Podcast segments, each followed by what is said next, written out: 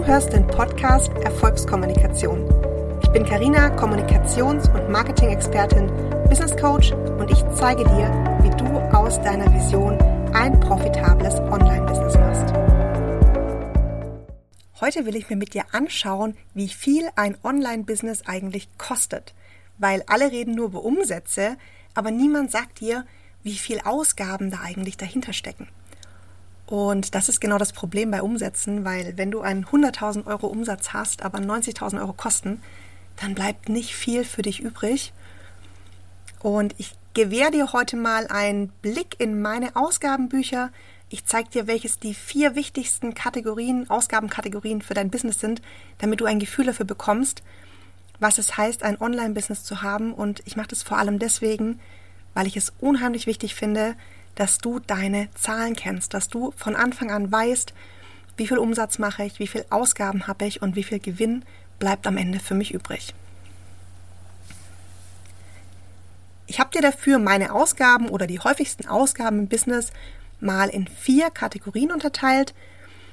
Werde die Kategorien mit dir anschauen, was da drin ist und werde dir auch mal meine größten Ausgabenfehler erzählen, die ich in den letzten zwei Jahren im Business gemacht habe. Also Kategorie Nummer eins ist Technik. Wenn du ein Online-Business hast, dann kommst du um Technik nicht herum.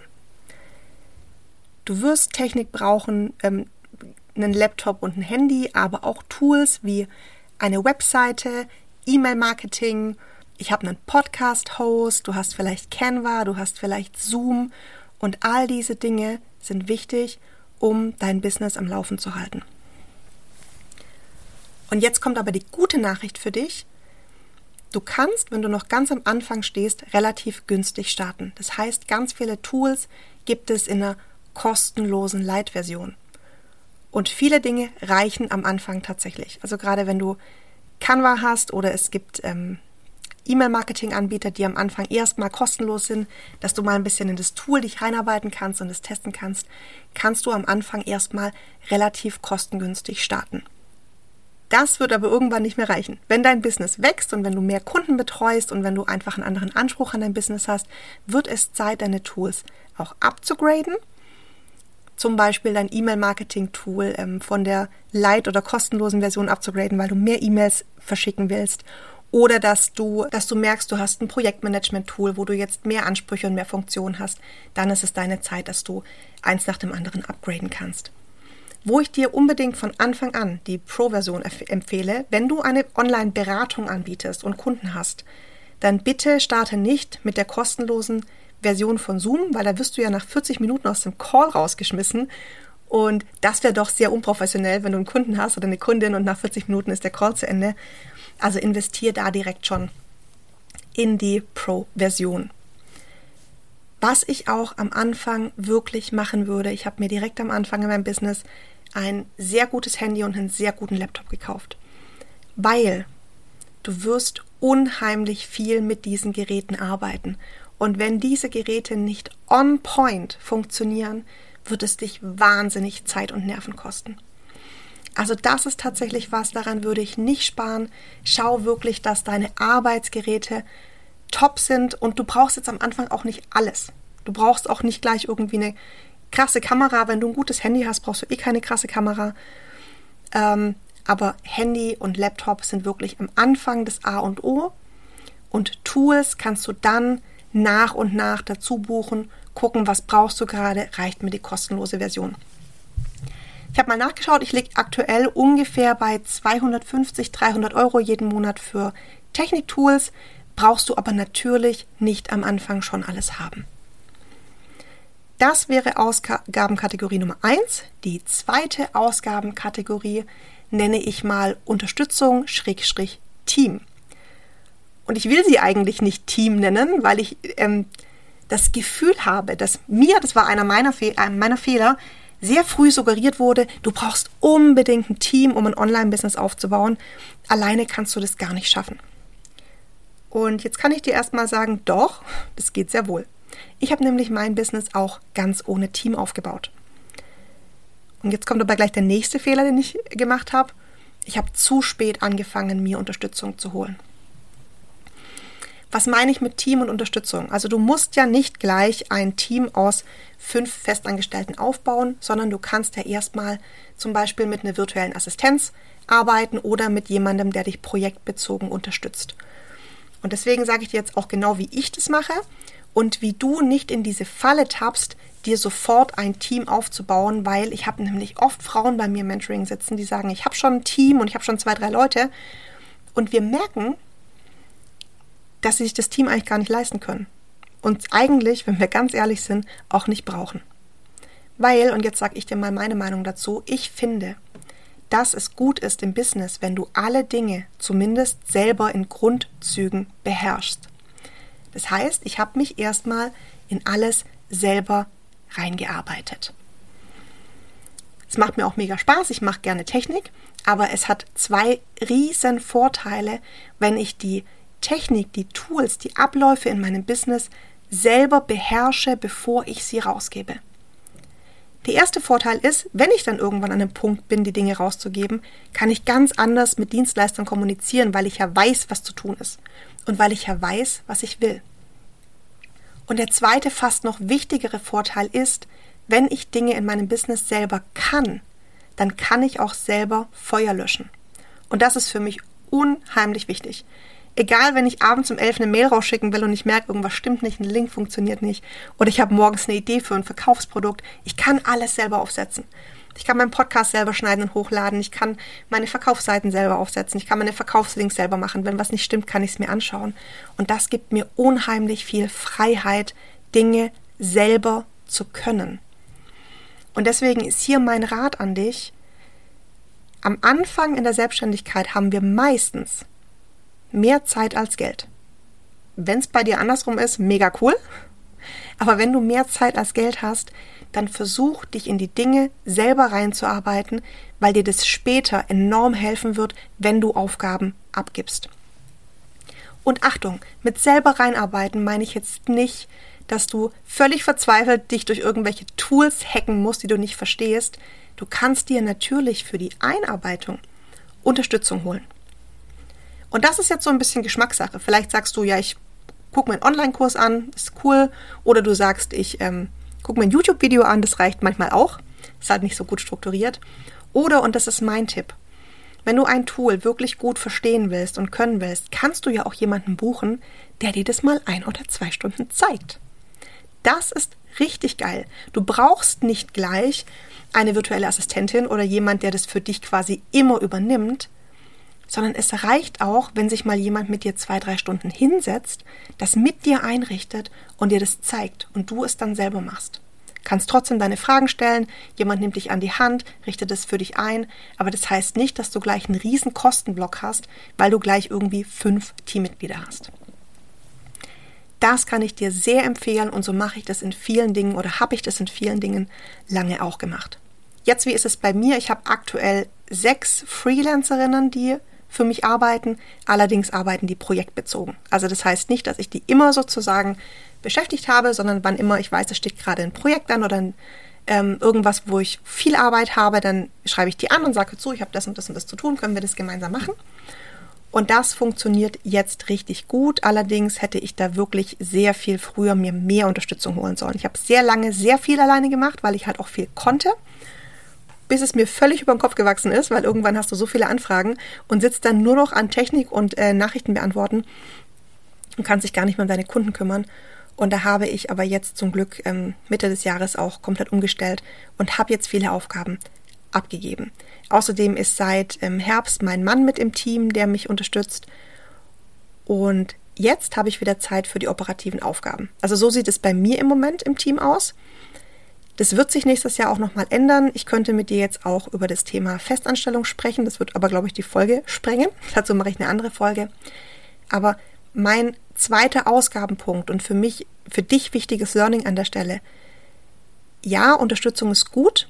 Hol dir Unterstützung, aber du brauchst nicht von Anfang an ein großes Team.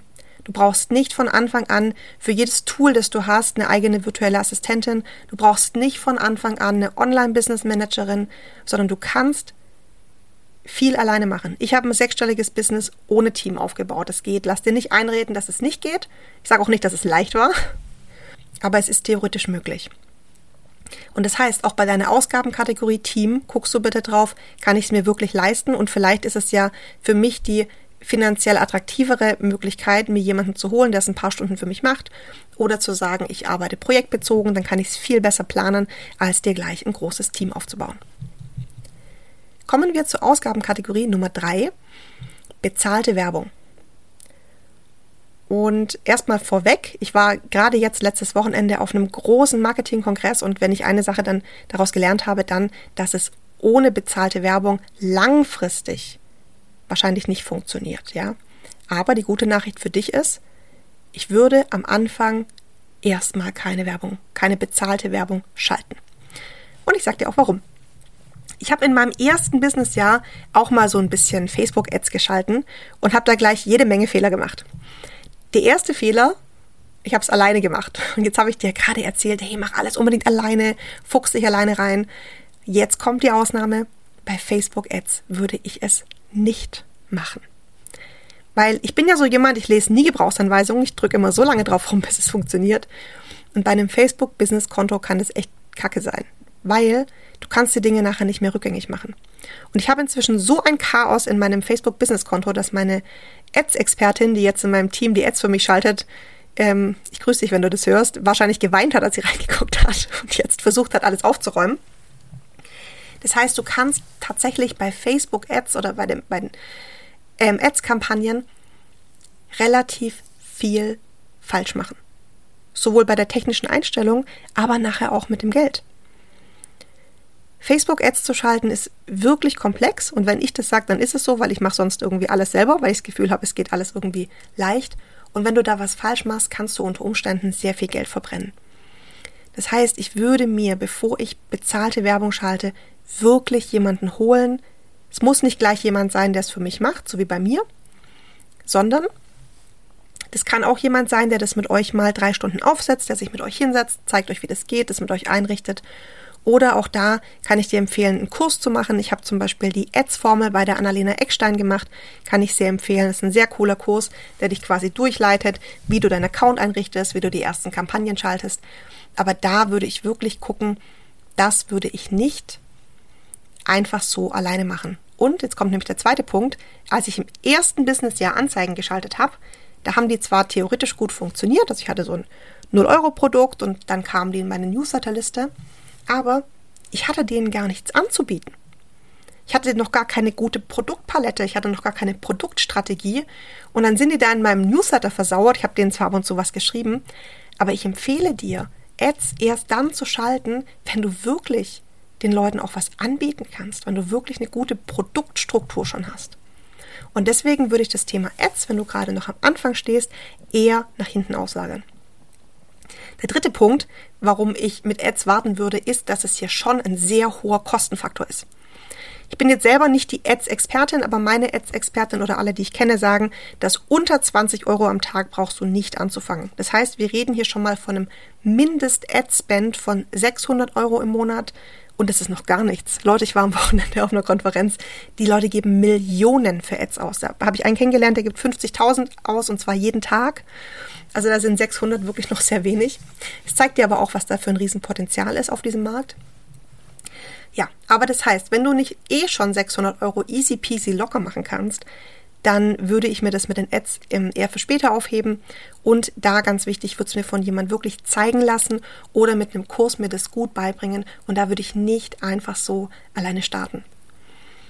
Wenn du aber schon weiter bist, wenn du an einem Punkt bist, wo du sagst, ich habe eh schon gut Umsatz, dann sage ich dir, sind Ads wirklich ein Geschenk des Himmels, weil gerade jetzt, wo ich so ähm, operativ im Business drin stecke, die Unternehmensgründung steht an, der Jahresabschluss steht an, ich muss so viel gerade auch intern arbeiten, dass ich gar nicht die Zeit habe, jeden Tag Stories zu machen, jeden Tag ähm, Posts zu machen.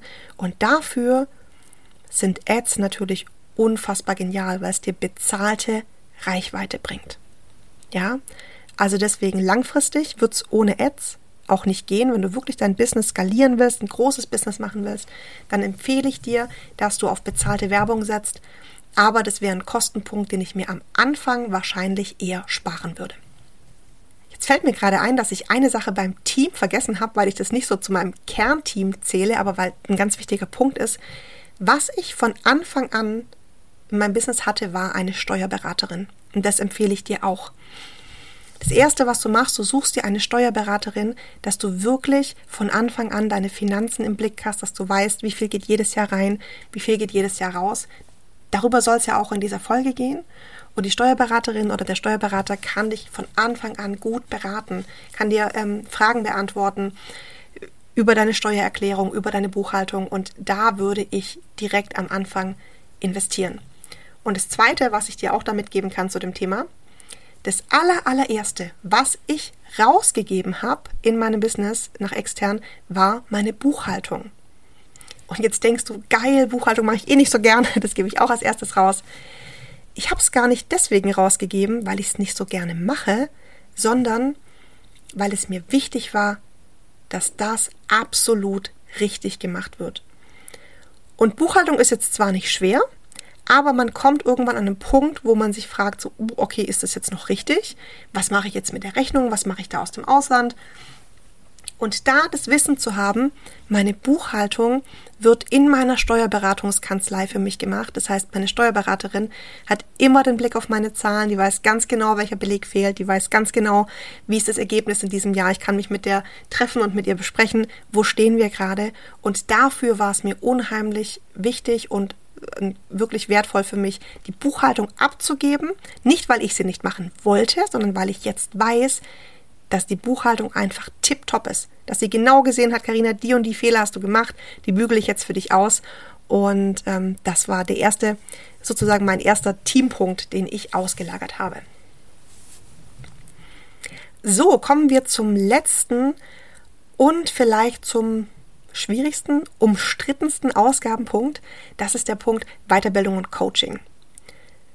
Und ich sage es deswegen, weil du vielleicht Sätze schon gehört hast, wie du brauchst immer einen Coach oder Sätze wie, du musst erst 10.000 Euro investieren, um 10.000 Euro zu verdienen. Und ich sage dir jetzt, dass es Quatsch ist. Ja, also ich habe auch mein Business nicht mit immer einem Coach aufgebaut und ich habe auch mein Business nicht aufgebaut mit, ich muss erst das investieren, damit das zurückkommt. Also, wenn du einen Gegenbeweis suchst, dann hi, wink mir kurz zu, hast du ihn hier gefunden. Aber das heißt nicht, dass ich nicht auch viel Geld in Weiterbildung, in Beratung investiere. Lass uns mit dem Thema Weiterbildung anfangen. Ich habe schon, bevor ich mein Business gestartet habe, viel, viel Geld in meine Ausbildung gesteckt. Ich habe eine Coach-Ausbildung, ich habe eine Business-Trainer-Ausbildung, ich habe eine Kommunikations- und Rhetoriktrainer-Ausbildung, ich habe eine Speaker-Ausbildung. Jetzt aktuell stecke ich gerade noch im Fernstudium Marketing und Werbepsychologie. Also du siehst, ich gebe schon sehr viel Geld wirklich für meine Expertise aus. Und was ich dir mitgeben will an der Stelle ist, wenn du ein profitables, langfristig ähm, erfolgreiches Business haben willst, brauchst du eine richtige Expertise.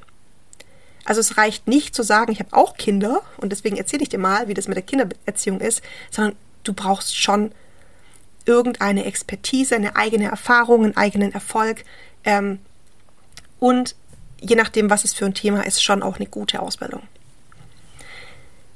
Das heißt, ich habe tatsächlich schon, bevor ich angefangen habe, rund 20.000 Euro in meine Ausbildung investiert. Das musst du aber nicht machen. Also du musst nicht so viel in die Ausbildung investieren. Ich erzähle es dir nur, weil ich gesagt habe, ich gebe dir einen Einblick, was es ungefähr kostet. Ähm, aber das heißt, Geld in Weiterbildung zu stecken, ist immer eine gute Sache, weil sie dich ja auch besser macht. Ich habe jetzt aber explizit von Ausbildungen gesprochen. Was halte ich jetzt von Coachings? Also, ich habe nicht von Anfang an immer einen Coach gehabt, der mich begleitet hat. Und ich glaube auch nicht, dass du das unbedingt brauchst. Was ich aber mache, ich suche mir immer punktuell Coaches, Experten, Berater, wenn ich gerade an einem Punkt bin, wo ich nicht weiterkomme oder wenn ich an einem Punkt bin, wo ich was dazulernen möchte. Und das sind häufig auch ganz handfeste Themen. Ich war zum Beispiel letztes Jahr bei der Antonia von Easy Peasy Money Increasy als ich beschlossen habe, für meine Rente selber zu sorgen, dass ich endlich mir einen richtigen ETF-Sparplan einrichte, Rentenlücke ausrechne. Weil ich muss ja jetzt, seit ich selbstständig bin, meine Rente quasi komplett selber finanzieren. Und das habe ich zusammen mit Antonia im 1 zu 1 gemacht. Das war ein Beispiel, wo ich mir Unterstützung geholt habe. Ich war Anfang des Jahres bei Jenny Dreveles zum Burnout-Präventionscoaching. Also habe ich gemerkt, dass ich so richtig, richtig untergehe in meinem Business. Es hatte mich total, ähm, hatte total unterschätzt, was da alles auf mich zukommt. Dann habe ich gemerkt, ich schlafe nicht mehr so gut. Und da hat mich Jenny unterstützt. Wir haben gemeinsam angeguckt, wo sind gerade die Probleme, bin ich gefährdet, was kann ich tun, um wieder irgendwie in Ruhe und in Kraft zu kommen. Und da hatte ich ein Coaching bei Jenny zu dem Thema. Ähm, ich muss gerade überlegen, was habe ich noch gemacht dieses Jahr. Dann habe ich jetzt aktuell Maike Kipker bei mir als Beraterin. Maike ist Expertin für Businessfinanzen, aber auch für Immobilien und für ähm, Unternehmensformen. Also sie berät mich gerade dabei, jetzt nächstes Jahr das Unternehmen zu gründen. Was für Konstellationen gibt es da? Worauf muss ich achten? Was sind so meine Ziele? Das mache ich mit Maike zusammen. Dann hatte ich genau auch eine Immobilienexpertin. Ich habe dieses Jahr meine erste Wohnung gekauft.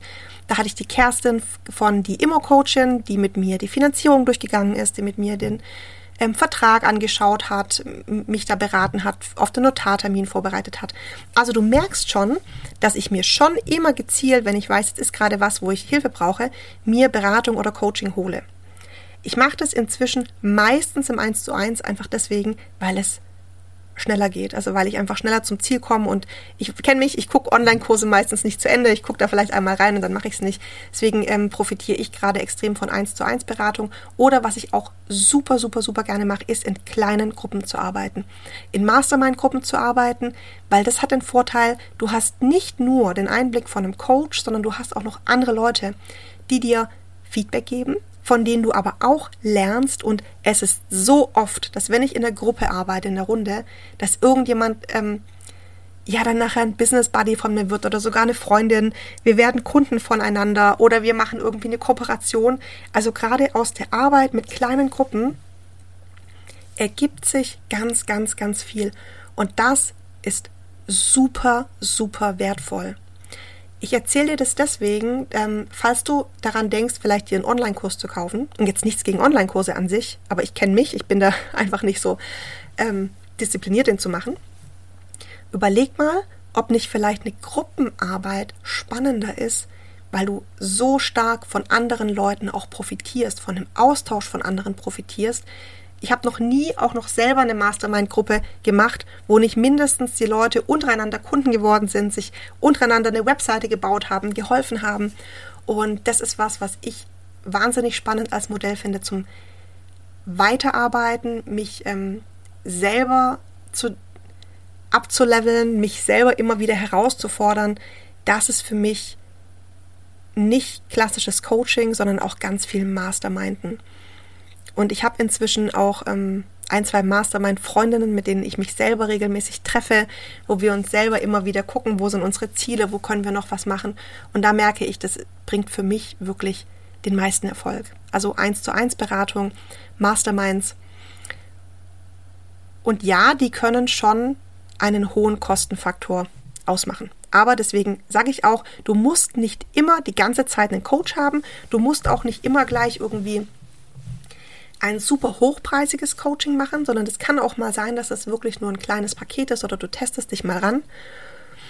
Und dann kann Weiterbildung, Coaching wirklich auch ein super, super Hebel für dein Business sein.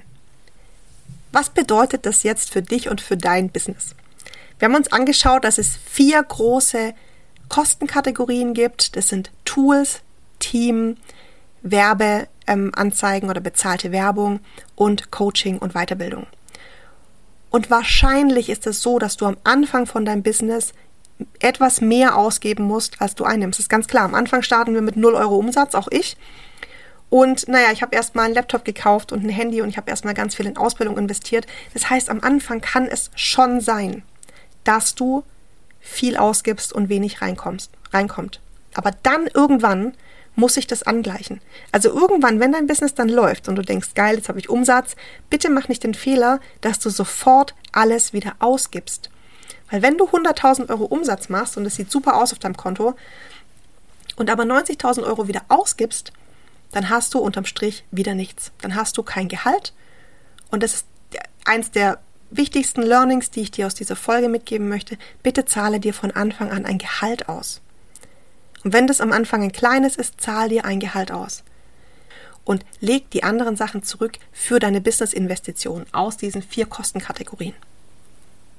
Weil das Besondere im Online-Business ist nämlich das Thema Gewinnmarge. Ja, Gewinnmarge bedeutet, wenn du ein Beratungsbusiness hast oder ähm, ein Coaching-Business, dann kannst du eine extrem hohe Gewinnmarge erzeugen. Viel höher, als wenn du ein Produkt verkaufst.